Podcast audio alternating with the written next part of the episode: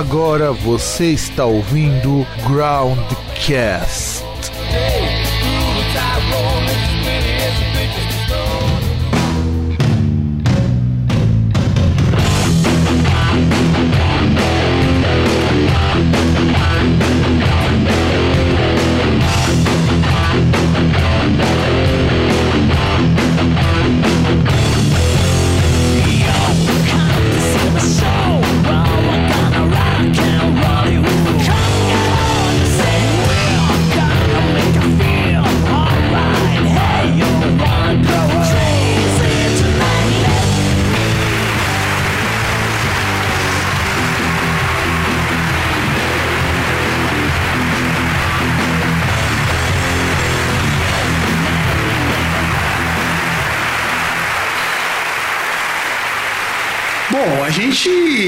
Está aqui novamente com mais um programa Groundcast. Eu sou o Fábio e vai lá, César, se apresenta aí pro povo, vai. Tá, sei lá, cara, não, não tem apresentação.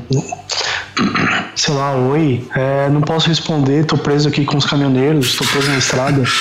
É, Bino, é, isso é uma cilada. é, você tem que ver, se você estiver junto com um cara chamado Bino, aí pode ser que seja uma cilada mesmo. É, pode ser. Pode ser. O Vanderlei, né? Ou Vanderlei, é verdade, ou Vanderlei. Bom, a gente tá retornando aqui hum, por uma segunda edição de bandas japonesas. A gente falou no Groundcast, sei lá que número, porque eu nunca sei o número dessas bagaças. Nós contamos um pouco da história da música não tradicional japonesa. Então a gente falou um pouco de como surgiu o jazz, como chegou o rock e como chegaram algumas coisas. A gente vai comentar no programa de hoje algumas bandas japonesas. E eu queria também discutir algumas coisinhas sobre bandas no Japão, porque o cenário mudou muito desde quando eu comecei a escutar música japonesa, sei lá, há uns 10 anos, acho que até mais que isso, uns 12, 14 anos, quando eu comecei a tomar contato com isso, pra hoje. Inclusive, falar da primeira coisa, que é a grande frustração do César, que é achar essas bandas no Spotify. Vai, César, pode soltar sua indignação aqui. Ah, cara,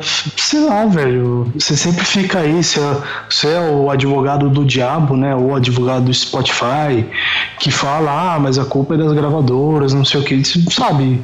Sei lá, eu, eu acho que assim, olhando pelo lado de alguém que vai lá e que usa esse serviço, não é problema meu se a culpa é da gravadora, se a culpa é do cara, se a culpa é do estagiário, sabe? Tipo, a, a música ela tá aí, foi lançada há sei lá quantos milhões de anos, são bandas conhecidas e as músicas simplesmente somem ou nunca aparecem lá, ou não estão disponíveis no seu país. Então, desculpa, mas. Ah, então quer dizer que é assim: se o cara de repente deixa de vender a tua marca de chocolate favorita, a culpa é do mercado porque não vende? Cara, é aquele negócio. Com quem que eu vou ficar bravo porque ele parou de vender? Com ele. Se ele chegar e me falar, olha, eu não vendo mais porque a fábrica faliu, não existe mais. Aí realmente eu não tenho o que falar. Mas a partir do momento que, por exemplo, tem a música no Spotify, mas ela tá disponível para Alemanha e não tá disponível para o Brasil, eu tenho todo motivo de ficar indignado. É, isso daí eu fico indignado com quem licencia, porque desde que eu comecei a licenciar as minhas músicas para streaming, eu descobri muita coisa, inclusive o fato de que você pode escolher que países você quer que ela veicule. Então, só que aí é aquele negócio. Não há nenhum motivo, teoricamente, para um gringo chegar e falar: não, Brasil, eu não quero que minha música toque no Brasil. Aí nós vamos entrar numa coisa que é onde tem o problema das bandas japonesas, inclusive. Não são todas, porque as bandas que. Algumas bandas que eu escolhi, elas fogem disso um bocado, porque é o seguinte: as leis de licenciamento para cada país elas funcionam de maneiras completamente diferentes. Por exemplo, eu tava conversando com meu irmão um tempão atrás. Você sabia que se você pegar a sua música, gravar um videoclipe, pode ser que você seja proibido de passar na Alemanha se você não pagar as taxas? É, isso é foda. Então, esse é um exemplo. Então, o grande problema do Spotify com essas grandes gravadoras, eu não tô falando que são todas, mas eu digo que muitas delas, ou os selos, o que quer que seja, é que é o seguinte: às vezes o contrato de distribuição do artista não cobre distribuição mundial. É, é idiotice? Eu sei que é idiotice para caralho, mas acontece. E muitas dessas bandas japonesas têm disso. Os contratos deles não são feitos para serem distribuídos fora do Japão. Então muitas dessas bandas mais japonesísticas, por assim dizer, que o som é mais para otaku, para japonês e para virgão, não chega aqui. Não vai ir. É, mas isso aí não, não é só isso. O X-Japan, por exemplo, só tem dois, três discos no Spotify. E eu ainda acho que ainda tem que dar sorte porque eles têm, porque eu acho que por, por muito menos eles não teriam nenhum. Olha que coisa bizarra, porque agora o Yoshiki tem, os discos do Yoshiki tem. É, mas isso é ele que coloca, cara. O, o, o, o ponto é o seguinte, por exemplo, por que, que eu não falo mal do YouTube? Porque o YouTube, tô cagando pro YouTube. Mas o YouTube também tem essas palhaçadas. Tipo, é, tem, tem coisas que não tá bloqueado aqui no Brasil. Mas se você fosse da Argentina, por exemplo, estaria para você. E, e, isso é uma bosta também. Mas, é, mas, é, mas o grande ponto é, é assim, por exemplo, você pega. Que, que artista mais manjado, assim, mais que não deveria ter problema nenhum quanto a isso, quanto o Rim, e não tem todos os discos disponíveis pro, pro Brasil. Tipo, você entra lá, você vê que tem o disco X, só que a música não tá disponível para tocar, cara. Não, e você quer ver o que, você quer ver o que me deixa também frustrado nesse sentido? É quando você vê disco faltando música aqui. Eu não sei como que eles sistema de música parcial, quer dizer, algumas músicas podem tocar, outras não podem. Eu também acho isso muito errado, mas isso eu não então, o Spotify por causa que, que é o problema dessas gravadoras. E no Japão, pelo menos essas bandas que normalmente as que você curte, entre algumas que eu curto também, tá? Eu não vou tirar o meu da reta nisso. Inclusive, uma delas eu, por sorte, descobri que tem um disco lá, mas no geral é bem por aí. E acontece o seguinte: o japonês não tem interesse em divulgar fora do Japão, porque se a banda foi sucesso lá, se o artista foi sucesso lá, ele não tem por que sair do Japão. E, e eu sei que é uma mentalidade muito estranha, mas é assim que o japonês pensa, o japonês médio. Tanto que, por exemplo, vamos pensar o X-Japan. O X-Japan é uma exceção nisso, porque o Yoshiki nem mora no Japão mais, o cara mora nos Estados Unidos. E só que eu, eu acredito que o contrato de gravação dele com a Sony, que eu acho que é a gravadora que detém os direitos dele, não permite que os discos sejam lançados fora do Japão em streaming. Ou seja, não seja feita radiodifusão, ou coisa do tipo que não seja mídia física. Porque você vai ver que essas bandas não tem Bandcamp, por exemplo. Não tem é, essas músicas na Apple Music também, muitas vezes. Então é, é um, uma coisa muito complicada, sabe? Sabe? É foda. O Pink Floyd, até tempo, pouco tempo atrás, não tinha música. Você quer ver? E aí você pega, por exemplo. Ah, os Beatles também não tinham. Depois não tinha. que soltaram uma cacetada aí. Exato. Aí você pega, por exemplo, o Jiren Grey, que é uma banda que faz turnê fora do Japão a rodo, não tem quase nada em streaming. Por quê? Porque não libera. Nem os singles liberam muitas vezes. Sabe? É, é foda. E é uma banda que toca muito mais fora do Japão hoje do que há uns 15 anos. Tá vendo? E, e errado sou eu de buscar fontes alternativos para ouvir essas músicas. É, e, e, olha como que essa mentalidade dessa japonesada ela é meio estranha. Esses putos poderiam estar ganhando dinheiro, sim, seria pouquinho, claro, mas estariam ganhando. Porque muito... pouquinho caralho, pouquinho caralho. Ah, não, ia ser eu, pouco, ia ser pouco. Cara, não, não, não, não dá pra falar que ia ser pouco, porque, tipo, cara, você imagina o tanto de gente, até porque, assim, a gente já falou no programa, assim, especificamente de música japonesa, a, a penetração dela em outros mercados se dá por conta de outras mídias. É aquele negócio, o cara ele assiste um tokusatsu e tem a música da trilha sonora, ele vai atrás. Ou outro ali que assiste um, um anime, aí tem a música da abertura, a música do fechamento ali, e ele fica interessado e ele vai atrás. Cara, e assim, uh, por exemplo, eu falei de tokusatsu, que é uma coisa que é, é, mais da nossa geração, que era o jeito que chegava pra gente. Agora, anime, cara, é um bagulho assim que tomou o mundo a rodo. Mas tokusatsu, por exemplo, faz muito sucesso na Europa, só pra gente colocar em perspectiva. Não, tudo bem, mas, mas aí que tá, se você for pegar na, na proporção, anime, tipo, varreu praticamente. Tipo, pega o mundo ocidental inteiro. Não, e, concordo, concordo. Eu entendo a sua colocação, eu concordo. Não, então, mas, mas você imagina uma, um, uma banda que tá na trilha sonora de um anime que fez sucesso nos Estados Unidos. Você acha que vai ganhar pouquinho no streaming? Porra. Ah, é que assim, o dinheiro do streaming ainda é muito baixo, mas independente de ser baixo ou alto, é dinheiro. Mas, o, o, o, Fábio, Fábio, mas é aquele negócio. Não é só o streaming. A partir do momento que a música, a banda, ela começa a tocar, nem que seja no streaming, essas coisas, vai começar a chegar em outras coisas e tal, e pode surgir outras. Tipo, vai gerar views no, no YouTube e tal, vai gerar um interesse. Aí de repente vai alguém vai tocar numa rádio isso aí, sei lá, vai, vai pode gerar demanda aí por mídia física física. Ou shows, o que é mais importante para eles. Também, também. Não, não, eu, eu, ia chegar nesse ponto, porque, porque aquele negócio aí vai gerar, tipo, mídia física. Aí de repente o cara vai lá ele cai no site da banda, aí já compra mídia física e merchandising, essas coisas, até gerar demanda pro show. É, e eu me pego por aí porque, por exemplo, você tem bandas como Lunacy, o Larkin Ciel, o próprio X-Japan, que são bandas que, graças não só a produções de animes, mas ao fato de que o próprio fã de música japonesa forma um nicho bastante fiel, e isso é uma coisa muito interessante. Ele, a gente até pode comparar que é um, e é um nicho bastante aberto. É engraçado porque, por diferente dos nichos de rock heavy metal que só escuta aquilo, é muito de boa o cara escutar um Jiren Grey, que é uma banda de new metal, de agora tá mais próximo do new metal e do é, de alguma coisa mais próxima disso daí, um pouquinho de hardcore, e depois escutar um pop. Para eles tem, o que para eles importa é música japonesa, não tem muito essa divisão. Talvez J-pop, J-rock, mas é, eles não diferenciam muito isso. Então você tem um mercado que as pessoas aceitam muitas coisas. Nos Estados Unidos tem muito show dessas bandas nessas convenções tipo Dragon Con, o Comic Con Experience, que tem de vez em quando. E eu não sei por que que essas gravadoras lá, JVC principalmente, que é a maior gravadora do Japão nesse sentido, não libera isso pros streamings, mesmo streaming não, não sendo algo que existe lá no Japão. Eu, eu não entendo essa mentalidade, sabe? E isso que dificulta muito pra galera hoje procurar por vias legais porque um CD de uma banda dessa é muito caro. Mesmo comprando nos Estados Unidos, mesmo comprando na Europa, é muito caro um disco desses por conta do, do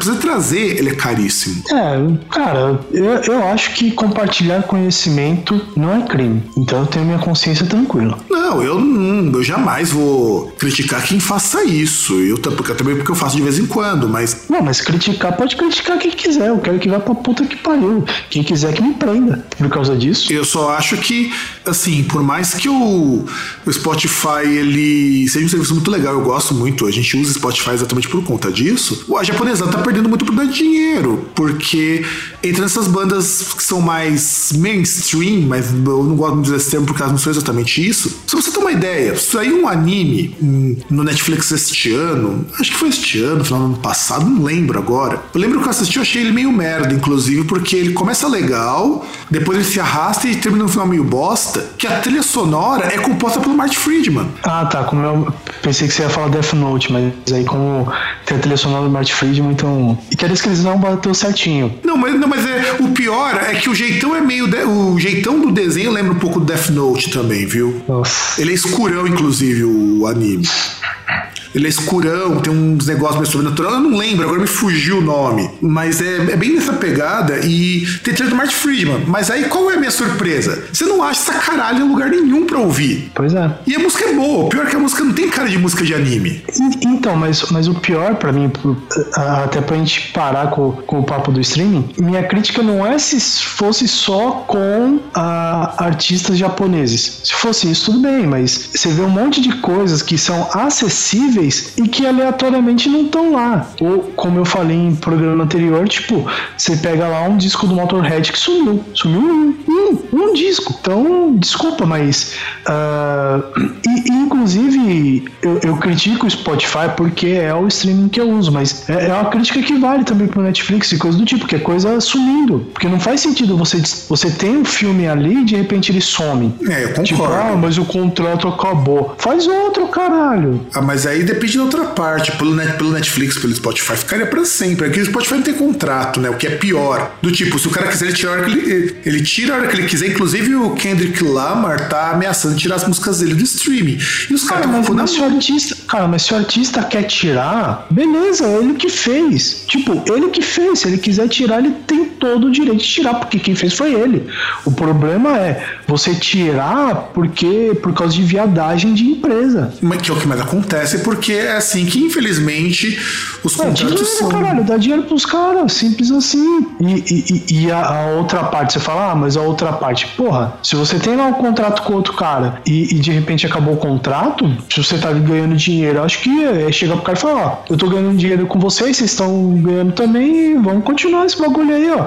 Vamos continuar esse esquema aí, ó. Ó, ó o Romero Jucá aí, como é que fez. É verdade, isso é É verdade. fazer o esquema com o Supremo com tudo. É, aí você faz um mecanismo igual fez lá com o Padilha, né? Não, não é, não é assim, né? Mas Então, e aí voltando agora, porque eu tenho que voltar pro streaming, outras bandas japonesas, por outro lado, libera tudo pro streaming, que inclusive é o caso da primeira que eu quero comentar aqui. Eu não vou comentar na ordem que tá aqui na lista, embora eu gostaria. Eu vou começar pelo Tricô, que lançou single recentemente, que tá muito bom. Primeiro porque o Tricô nós já comentamos no outro programa, que inclusive quando o César conheceu, ele curtiu para, para um caralho.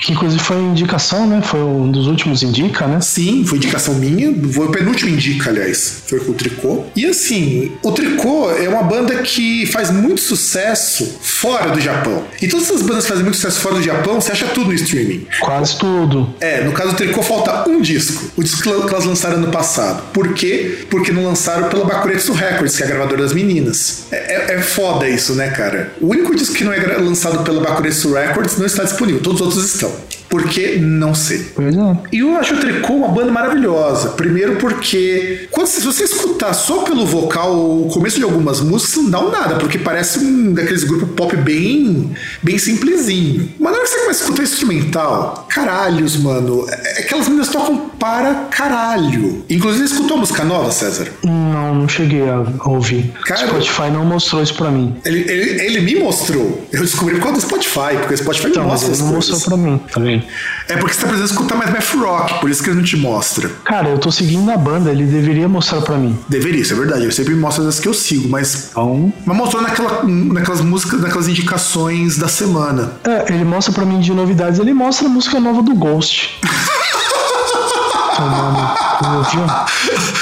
Não, assim, eu só não reclamo mais, César, porque ele mostrou uma música do Ghost uma única vez. Não, cara, aquela indicação da semana ele mostra músicas que eu conheço, então. Ou músicas merda, né? Nem nos lançamentos da semana ele te não mostra nada no, nos Não, lançamentos. descobertas da semana. Não, tô falando lançamentos. mostra- lançamentos. Lançamentos da semana, não. Hum, Acho que nem, nem vejo lançamentos da semana, na Dá, verdade. dê dê uma olhada, por vezes você, às vezes você perdeu o novo, a nova do Tricoli, que é um EPzinho de duas músicas, e que tem até clipe, inclusive, clipe bem bacana. E assim, o que eu acho muito legal do Tricô, que é uma banda formada pela Ikumi Nakajima, Motoko Kida e a Hirumi Sagani, originalmente ela é um trio, e que rodavam bateristas pela banda, até que elas se fixaram com o Yusuke Ushida, que já tocou bateria com a Ayumi Hamasaki, que é uma cantora de pop muito famosa lá no Japão. E o que impressiona a primeira coisa é que elas tocam muito bem. E tocam muito bem, não é aquela coisa chata punhetística do Dream Theater, que eu até comentei no grande entrevista que eu fiz com o, com o Impéria, que o cara que também é super fãzão de, de Dream Theater, ele fala que Dream Theater fez para a formação musical do cara e falou que não aguentou escutar o último disco do Dream Theater até o fim. Ah, cara, mas qualquer pessoa mentalmente capaz não aguenta, cara. E o tricô, as- elas mostram esse refino de técnica com uma coisa que é acessível. Cara, eu, eu acho que o mais interessante, sim, porque são, as músicas elas têm variação. Muita Tipo- variação, você quer dizer, né? Não, não, não. É, é isso que eu tô. Não, é variação, porque é aquele negócio. Entre outras coisas, o problema de um Dream Theater da, da vida é que as músicas são quase iguais. Tipo, chega num momento que você. é, Elas seguem o mesmo formato. No, no caso do tricô, você vê grandes variações, inclusive dentro da música. É, primeiro, a música ela tem uma pegada muito pop, mas ela faz umas quebras de ritmo que eu falo, caralho. Inclusive, elas vão tocar nos Estados Unidos. E, e- e a banda que me indicaram, o Spotify me indicou essa semana, é a banda que vai tocar junto com elas. Ó, aqui no radar de novidades aparece agora. Não falei pra você? Ou aparece Candlemas também. O radar de novidade vai estar muito parecido com o meu, então, porque o meu também apareceu Candlemas. Tá muito boa essa música. Parece, né? Skylab. Preciso ouvir isso depois. Pô, esse não apareceu pra mim, não. Deve aparecer em algumas semanas. Normalmente aparece pra mim, mas deve aparecer em algumas E, semanas. e- e aí você se assusta, né? Porque aparece aqui, entre o radar de novidades, uma música de Antônio Vivaldi. Olha, bom, bom. Nossa, Não, nossa. você se assusta, caralho. Mostra que você tá foi, foi no Centro Espírita que fizeram a gravação, porra? Pode ser, pode ser. Nunca duvide disso. E ela, e ela agora estão fazendo um turnê desse disco novo, mas desse single. Eu acho que tem uma personalidade. Eu, eu acho que uma coisa que, resumindo o que o César disse, é que a música delas tem personalidade. E elas têm coragem de montar a própria gravadora para lançar os discos delas, porque acho que ninguém queria lançar. E eu não sei por que diabos o último disco elas não lançam pela gravadora, né? Vai entender. Eu acho que deve ter rolado um contrato, sabe? Do tipo, a, a gente quer faz um contrato de gravação para lançar um único disco, talvez por distribuição, alguma coisa do tipo, porque eu não acho que a Bakuritsu Records consegue distribuir fora do Japão. Embora fazem muito show fora do Japão. Graças ao quê? Graças a streaming. Como, como que os nego conhecem tricô fora do Japão? Porque elas atualizam o canal do YouTube delas, elas publicam todas as postagens, são em inglês. Cara, é, é, eu acho que a gente até deveria depois fazer um programa sobre isso, mas é, é, é, é tipo a questão assim, o, evoluiu essa a carreira musical. É uma carreira musical, vamos dizer, sei lá, 2.0. É, ela depende muito e ela cresce muito quando a gravadora, o empresário, o produtor, o artista, ele sabe fazer uso da internet e de todas as formas que ele consegue, porque não, não é só a música, você consegue vender o artista de várias formas através da internet. E aí outra banda que nós também já trabalhamos aqui, nós já comentamos num outro programa, num outro indica muito tempo atrás, que é o Light, que é o maior grupo de math rock do Japão. Não foi no mesmo? não, não foi no mesmo, porque no mesmo que eu indiquei o Tricô, eu tinha indicado o, o pessoal de um outro grupo, mas não era o Light. O Light eu indiquei com outra coisa. Mas acho que eu tinha indicado com o Mouse of the Keys, alguma coisa assim. Que deveria estar nesse programa, eu não sei porque eu não coloquei. Inclusive porque eles lançaram disco novo e o disco novo tá muito legal. Tá bem diferente dos outros, mas isso fica para um outro programa. Até porque no dia, no dia que nós falamos de Mouse of the Keys, nós falamos pra caralho de Mouse of the Keys. Então. E assim, o Light é formado por um bando de japonês que toca pra caralho. Inclusive, a música, eles gravaram uma música chamada D com um, um jazzista lá do Japão que toca pra caralho e assim, os caras fazem muito, muito sucesso no Japão. E esse toda a discografia deles lá no Spotify, nos streamings da vida, porque é um som que não tem cara de som de banda japonesa. Isso que eu acho foda. Eu lembro quando eu tinha mostrado pro César que, a gente, que eu, eu tinha mostrado pro César o disco que tem Infinite Mirror, eu achei que o César não ia curtir aquilo ali. Falei, pô, você não vai curtir isso daí, porque é muito. É, sabe, é, é, é muita coisinha na música. Ah, ah, ah, deixa eu lembrar, eu curti disco que você me passou. Sim. Eu, eu não lembro. Não, eu não lembro. Eu acho que eu não tinha curtido, mas por algum motivo agora não, não vou lembrar. Que inclusive é uma banda só de instrumental, o, o Light. Não, tipo, uma, uma, coisa é reconhecer a qualidade da, da, da banda. E realmente não, não, não tem o que falar. A música dos caras é irrepreensível. Mas, enfim, é, faz tempo, eu não vou lembrar, então não adianta ficar especulando porque eu gostei ou não gostei. Porque é diferente do Tou. Porque eu, no dia que eu indiquei o Tricô, eu tinha indicado o Tou. No dia que eu indiquei o Light, eu indiquei o Mouse on the Keys junto. Ou alguma coisa assim. Você tá fazendo discotecagem aí? Não. Não, que tá um barulho aí, tipo. Parece que tá. Parece você tá fazendo movimentos autoeróticos no microfone. Deve ser por causa que eu tava tirando poeira daqui do microfone. É, é. Não sei se era tirando poeira. Parece outra coisa. É, porque eu não posso bater nele. Se eu bater no microfone aqui, vai fazer um ruído do caralho. Mas eu não sabia que a cápsula é, dele tava tão sensível. Tava batendo pra ele, né? Não, não tava. Eu tava passando o dedo por cima pra tentar tirar a poeira, fazendo o mínimo de barulho possível. Não tinha, uma, não tinha tinha. Né? Mas, mas, tava, mas tava. Sim, tava bastante. Eu, eu, eu, devia ter tirado a espuma, mas tudo bem. Mas aí, mas aí a situação complica mais. Enfim, é coisa de. É, podcast raiz é assim, né? Negócio do bagunçado, não tem essa coisa Nutella de coisa impecável, né? De produção estilo estúdio. É, isso é verdade. Isso é verdade. Embora o microfone seja microfone estilo estúdio, a produção não é. E bom, continuando aqui então a nossa lista, já que eu vou tentar me focar em bandas japonesas talvez pouco conhecidas ou muito conhecidas, eu não sei. Vamos falar um pouquinho do Loudness, que é a primeira banda japonesa a fazer sucesso fora do Japão. Inclusive, eu conheci o Loudness quando eu comecei a curtir heavy metal. Antes de saber se país e tudo mais, eu conhecia Loudness, eu só que eu não conhecia a Crazy Nights, eu conhecia Loudness. Sabe aquela fase com o Jeff Becerra, que gravou o Sound of Fortune? Que o Jeff Becerra foi entrou na banda pelo mesmo motivo que ele entrou no Dr. Sim, porque saiu o vocalista e a gravadora empurrou ele pra banda. É que inclusive ele também tocou com o Malmsteen, né? Não, mas com o Malmsteen ele foi chamado pro Malmsteen, é diferente. Não, não, não, mas eu tô falando que ele também tocou com o Malmsteen, porque, porque o Loudness ele pega um pouco esse estilo também, né? E o Loudness é uma banda dos anos 80 que contém um dos maiores guitarristas do Japão, o Akira Takasaki, que se inspira muito no Ed Van Halen. Inclusive tem um vídeo dele tocando Exploder, né, que é uma música que tá presente no primeiro disco do Loudness, que sabe aquele Two Hands que o Ed Van Halen faz? Uhum. Tem uma parte da música, acho que é uns 30 segundos só disso. É, que é bastante estilo de coisas que ficaram populares no,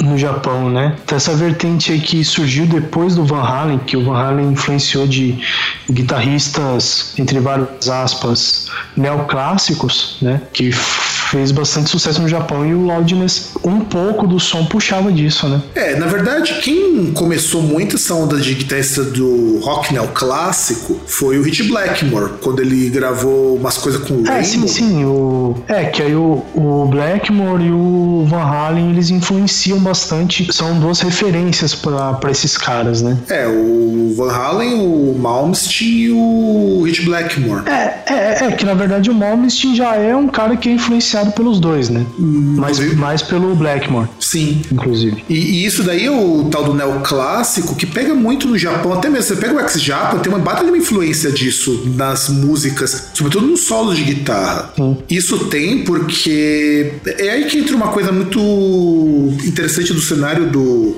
do metal, do rock do Japão. O rock japonês, ele é muito mais conservador que o nosso. Então tem muita banda de heavy metal, muita banda de hard rock fazendo show até hoje. E faz muito sucesso lá. E isso acontece porque muito do movimento do visual kei, da qual o X-Japan é o grande precursor, surge nessa coisa do heavy rock.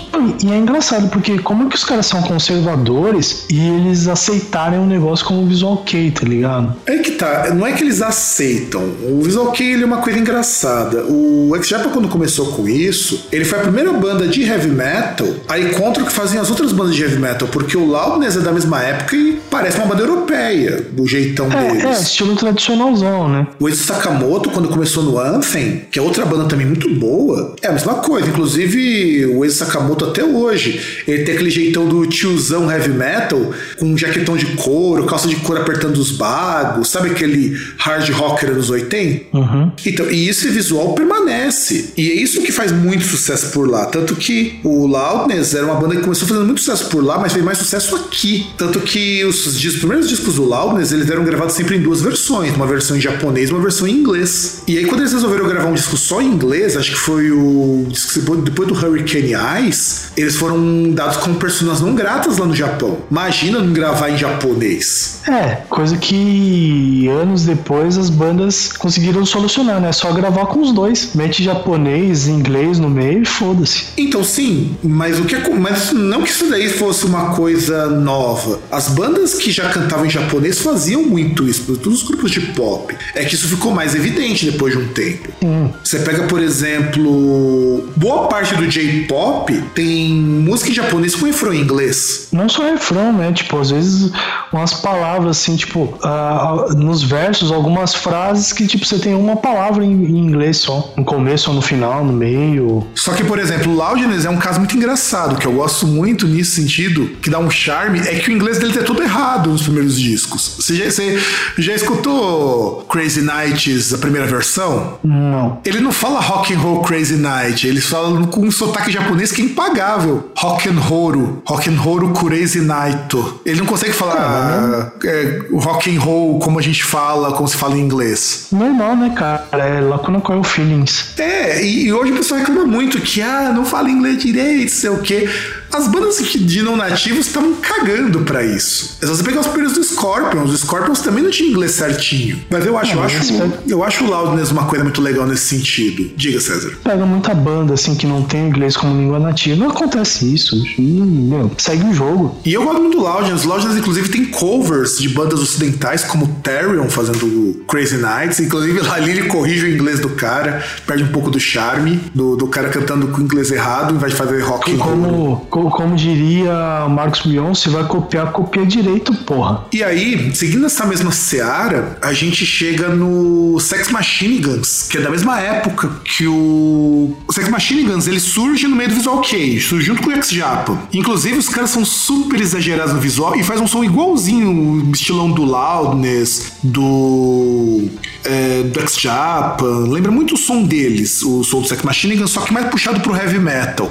E que aliás é uma banda do caramba. Eu gosto pra caramba do Sex Machine Guns. Eu acho que é uma banda que deveria, mereceria fazer mais sucesso. E no começo eles adotavam o visual ok. Até o final dos anos 90. Depois eles abandonaram porque falaram que não, agora não é mais hora disso. Ó, vou mostrar uma foto para você, César, do Sex Machine Guns. Só pra você ver a foto deles antes. Acho que eles usavam até surgiu uma merda chamada Tokyo Hotel, né? Eles falaram, não, a gente não vai se. Não, cara, se você se olhar. Se igual essas merdas. Cara, né? pior que se você olhar essa foto, você vai lembrar muito do Tokyo Hotel, cara. Agora que você falou disso, você vai lembrar muito disso. Olha essa foto. Depois eu vou te mostrar uma foto deles hoje. Essa foto que eu te mandei, eles dos anos 80. Agora essa aqui é a foto deles mais recente. Compare e me diga o que, que você acha. Sobretudo a primeira, cara, que eles quando eles faziam um visual ok. E se você achou que não tá ok o suficiente, tem essa daqui, ó. Conseguiu ver, César? É isso, aquelas bandas de hard rock farofa dos Estados Unidos. Não tá parecendo um Tokyo Hotel totalmente estranho e vergonhoso. Não, é porque na verdade o Tokyo Hotel é o lado estranho e vergonhoso disso. Agora, olha a última que eu te mandei. Não, então eu vi. Esse é o visual K raiz. Ah, não sei, achei que faltou maquiagem. É, talvez faltou um pouquinho de pó de arroz, mas. Porque o Japão eles reproduziam muito mais. Eu concordo com isso. Inclusive, tem uma banda que influenciou o Visual K que eu ia indicar aqui, mas como eu sei que você não teve tempo de ouvir por problemas de enxergar a pauta, eu vou te mostrar que é o Gargoyle, que é uma das primeiras bandas a começar com isso, muito antes do X-Japa, inclusive. É dado como influência pro Visual K, porque se baseavam no teatro kabuki, que eu vou te mostrar aqui. Caramba, é influência nem manjava. Pois é, é uma banda de thrash metal. É muito boa essa banda. É muito difícil achar coisa deles. Aí começa a fazer todo sentido, cara. Realmente. Quer ver? Olha essa última, essa foto aqui que eu te passei do Gargoyle, que é uma outra banda que é você ouvinte, se você gosta de thrash metal diferentão, não lembra nada de thrash metal estilo Slayer, é um thrash metal completamente diferente e é muito bom. É, eu acho que falta batom nos caras para parecer tipo Kabuki, mas interessante ver que é um que o Kabuki é uma influência para eles. Não, e você percebe que é bem o jeitão aqui, que isso aqui é uma foto mais acomedida, que eu não tô achando a dos clipes do Gargoyle. Mas o Gargoyle os caras têm até fantasia, o cara fica altão com fantasia. Se eu tivesse achado no clipe da Kimono It, é que essa foto inclusive é mais recente, porque eu não acho nem esse disco, não tem nem streaming, você não acha nem ele pra baixar. É, é meio foda, essa é uma banda difícil de achar pra ouvir. Cara, se não acha pra baixar, aí já começa a ficar preocupante. E é muito boa a banda, e é uma banda de hard rock que influenciou muito nesse movimento do Visual K, que inclusive eu recomendo, é uma banda, de, é uma banda que tem um lado bem teatralizado. E o legal do Gargoyle que eu acho legal, não tava na pauta, mas já que eu tô citando Gargoyle, ela é uma banda também dos anos 80. Ela surge como uma banda assim que resolve trazer um lado teatral. Pra você ter uma ideia, o tudo bem que o Japão é um pouco mais antigo que o Gargoyle, mas muita coisa que o Gargoyle utilizou, muita coisa que o Gargoyle fez, vai aparecer depois nas bandas mais novas, mais anos 90 do Visual K, porque eles se fantasiam muito e aquela coisa toda. Ah, inclusive o Metal Archives considera como progressive thrash metal. E eu acho que é bem por aí mesmo, porque ah, essa foto aqui tá legal, cara. Deixa eu ver se eu consigo passar para você. Você consegue acessar o site daí, não consegue? Uhum. Então acessa aqui do Metal Archives e olhe essa foto dos caras. É que aqui eles estão sem a maquiagem, mas você vai perceber que o, a roupa, o visualzão é bem carregado, principalmente do vocalista. Ah, a roupa, principalmente. Né, sim, também. sim, a roupa é bem jeitão das. Você pega as roupas que o X-Japan começou a usar a partir dos anos 90, é bem parecido com o jeitão da roupa deles. E o padrão das roupas também, né? Tipo, de estampa, essas coisas. Só que claro que dos caras é muito mais bem feito, do cara do Gargoyle. Não, não, não, mas justamente eu falo a questão da, da roupa deles, desse lance aí, principalmente de, de estampa, né? Não só de, da, da roupa em si, do, do figurino e tal, mas a questão de, de estampa que os caras usam, que é bem tema oriental mesmo mesmo, né? É e, é, e é fantástica essa banda. É pena que é muito difícil de achar coisa deles. É uma coisa que você ouvinte, se você puder, procura, porque é uma banda excelente. E eu descobri o Gargoyle por causa de um amigo que eu não vejo há muito tempo. Ele tá procurando mais coisa.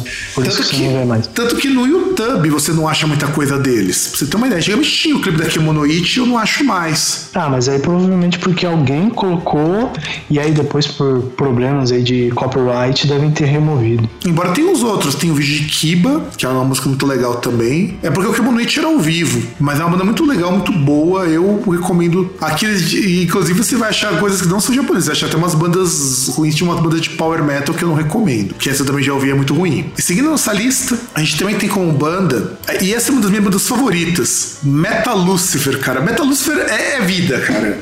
Inclusive, é uma das coisas que eu vi no Cult Nation, que eles lançaram uma matéria falando de bandas que foram influenciadas pelo New Wave of British Heavy Metal. E essa é uma delas que não aparece naquela lista, e deveria aparecer. Porque é uma banda que. Uma banda japonesa totalmente influenciada por Judas, por Saxon, por Motorhead. E o som é assim, é simples, direto, não muda. Em todos os discos são iguais. E os caras falam, falam de coisas absolutamente bobas, igual o heavy metal dos anos 80, sabe? E tem um tiozão Amber Vision na capa.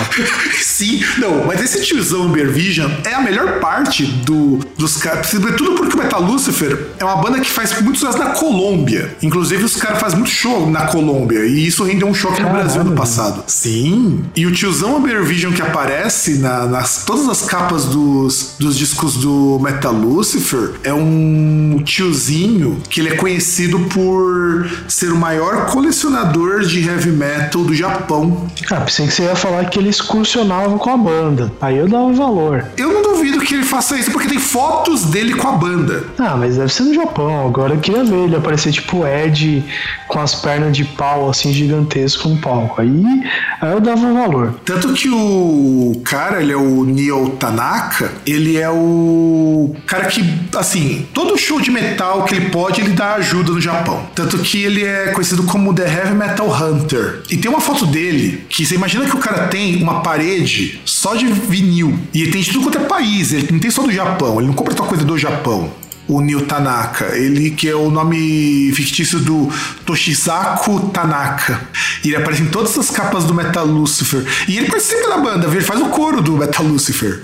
Só aquele cara, oh, oh, oh, ele que faz. Eu acho que deve ser um esquema tipo padrinho, né? Deve ser tipo recompensa. Tipo, como ele paga uma parte X, ele pode participar do coro e aparecer nas capas. É uma recompensa, é um nível. Sim, faz sentido. Faz muito sentido isso, inclusive. Porque.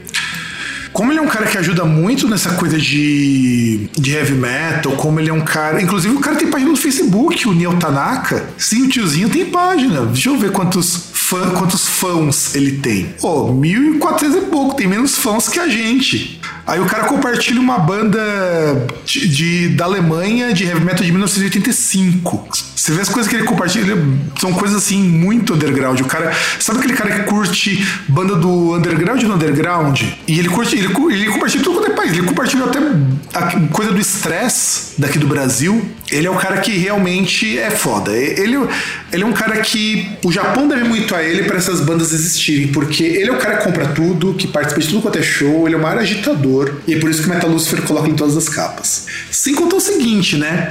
O que eu gosto do Metal Lucifer também, além do, do Neil Tanaka, porque o cara, ele sozinho já merece você ouvir a banda, são os discos. Olha, olha como que os nomes são maravilhosos. Heavy Metal Drill, Heavy Metal Chainsaw, Heavy Metal Bulldozer, Heavy Metal Bulldozer Teutonic Version, Teutonic Attack, e depois só tem um monte de disco ao vivo. Tá ligado que os caras têm uma fixação por construção civil, né? Não, por heavy metal construção civil, exatamente.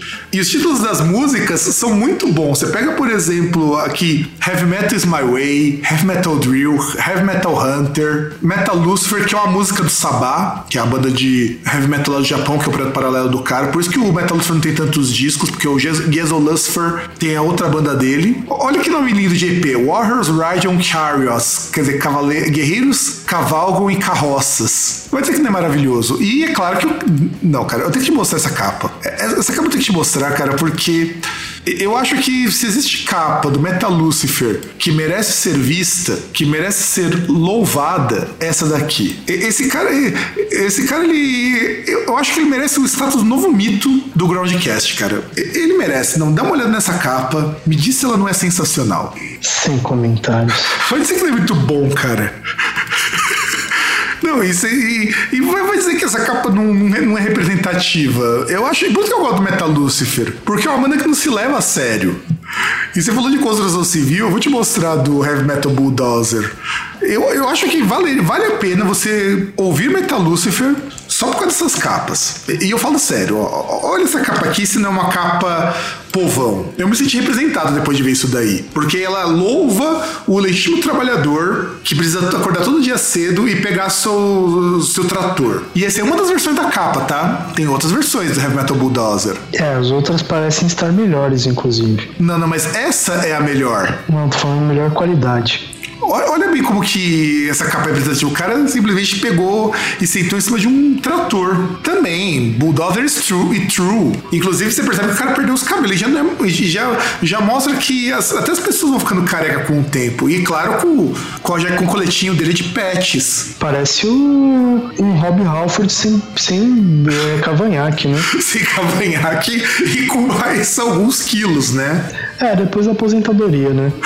Depois da aposentadoria, mas sensacional. Eu acho que esse cara, você chama ele pra tomar uma, uma ping, comer uns torresmos, ele deve topar. É, o problema é ele vir pra cá, né? Exatamente. O problema é ele reconhecer torresmo que não seja de peixe. Ah, mas se ele foda-se. Ele vai topar comer. Não importa se ele reconhece ou não. Isso é verdade, porque ele não tem cara de que faz frescura, tipo o Bart Friedman que só come comida japonesa quando vai fazer turnê. Ah, mas aí aquele negócio é Bart Friedman dos Estados Unidos. Os caras quando ficam demente, não tem como, né? E é claro que também tem a versão do, do cara em versão em desenho animado, em desenho, pô. Esses, eu falo que a capa do Metal Lucifer merecia um programa só de apreciação das capas do Metal Lucifer. Aí não é programa, aí deveria ser um vídeo para as pessoas verem, até porque um episódio de podcast de apreciação de imagens fica meio difícil. É verdade, não, mas olha, olha bem essa capa. Vai, diz se ela não é digna também de ser colocada como um, uma capa. Não, Metal Lucifer é, é uma banda que a gente merece também bater nossas palmas, porque é sensacional, cara. Metal Lucifer é uma. Diga, César. Além das desproporções que tem aqui nessa capa.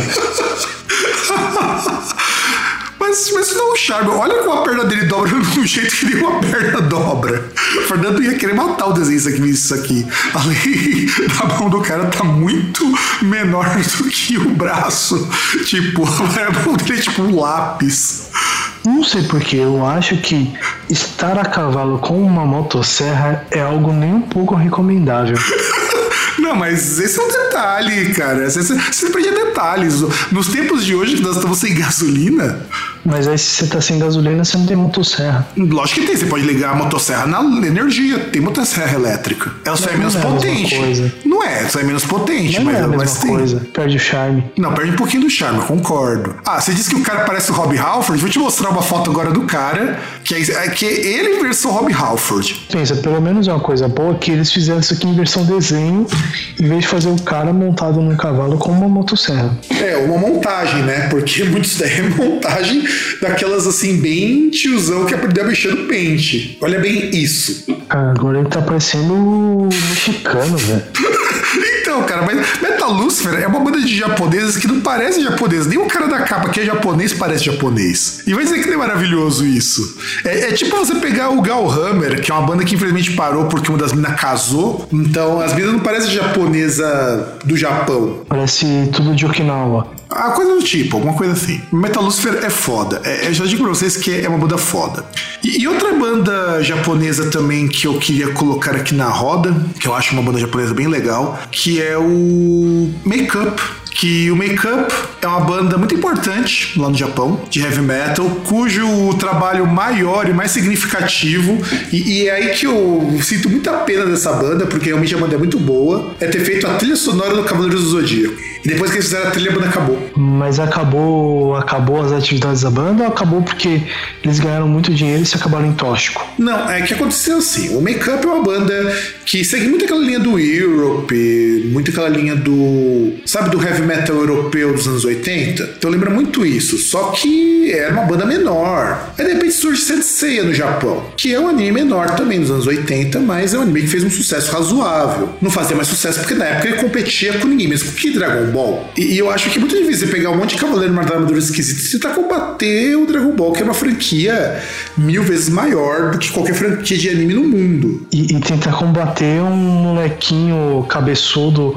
com rabo de macaco que vai atrás de um monte de bola com uma mina gostosa e um careca, né? Exatamente, exatamente. E isso daí, lembrando, você lembrou muito bem, é da primeira fase do Dragon Ball, que é com quem o Sensei tinha que disputar espaço. Que é a, a fase heróica, fase heróica do Dragon Ball. É, na verdade, é o Dragon Ball concebido como ele deveria ser. Todo o resto é spin-off. Mas se eu não me engano, o Fly também é contemporâneo, não é? O não, Dragon Quest? Fly é bem depois. Anos 90 já o Fly. É que o Dragon Quest, a série Dragon Quest, ela é da mesma época, porque o Akira Toriyama desenhou os dois. Mas eu acho que tem outros também na, na mesma época aí, tipo, tão famosões, mas não. É, mas não entra no mesmo, mesmo nicho, né? Não, não entra, porque nessa época você tinha o Cavaleiro que tentou bater o Dragon Ball. Muitos anos depois, a única série que chegou próximo disso foi o Hakusho. Mas por motivos óbvios. E o Hakusho é mil vezes melhor que qualquer Cavaleiro do Zodíaco. Mil vezes melhor. Por muitas razões. Inclusive por ter um roteiro que faz mais sentido do que o do Sensei, que é cheio de furo. Eu sou fã do Hokuto no Ken, então não falo nada. É, então, Hokuto no Ken, que é a série que meio que iniciou essa coisa toda, e é mais antiga até que o Dragon Ball. Não, minto. É. Mas é da mesma época também, Hokuto no Ken. Que é outra série muito boa. E aí, eles lançaram as duas trilhas que saíram no Sensei a Hit Kyokushu 1 e o 2. E a banda acabou porque eles resolveram cada um ia seguir o seu caminho. E eu acho que eles deveriam. Eu não sei se eles chegaram a ouvir a versão que gravaram muitos anos depois com a voz do Falaschi. Eu acho que eles ouviram e por isso que eles decidiram acabar tudo. Estavam pensando em voltar, aí ouviram lá o Faça elevar o cosmo do seu coração. E aí falaram: não, chega pra mim.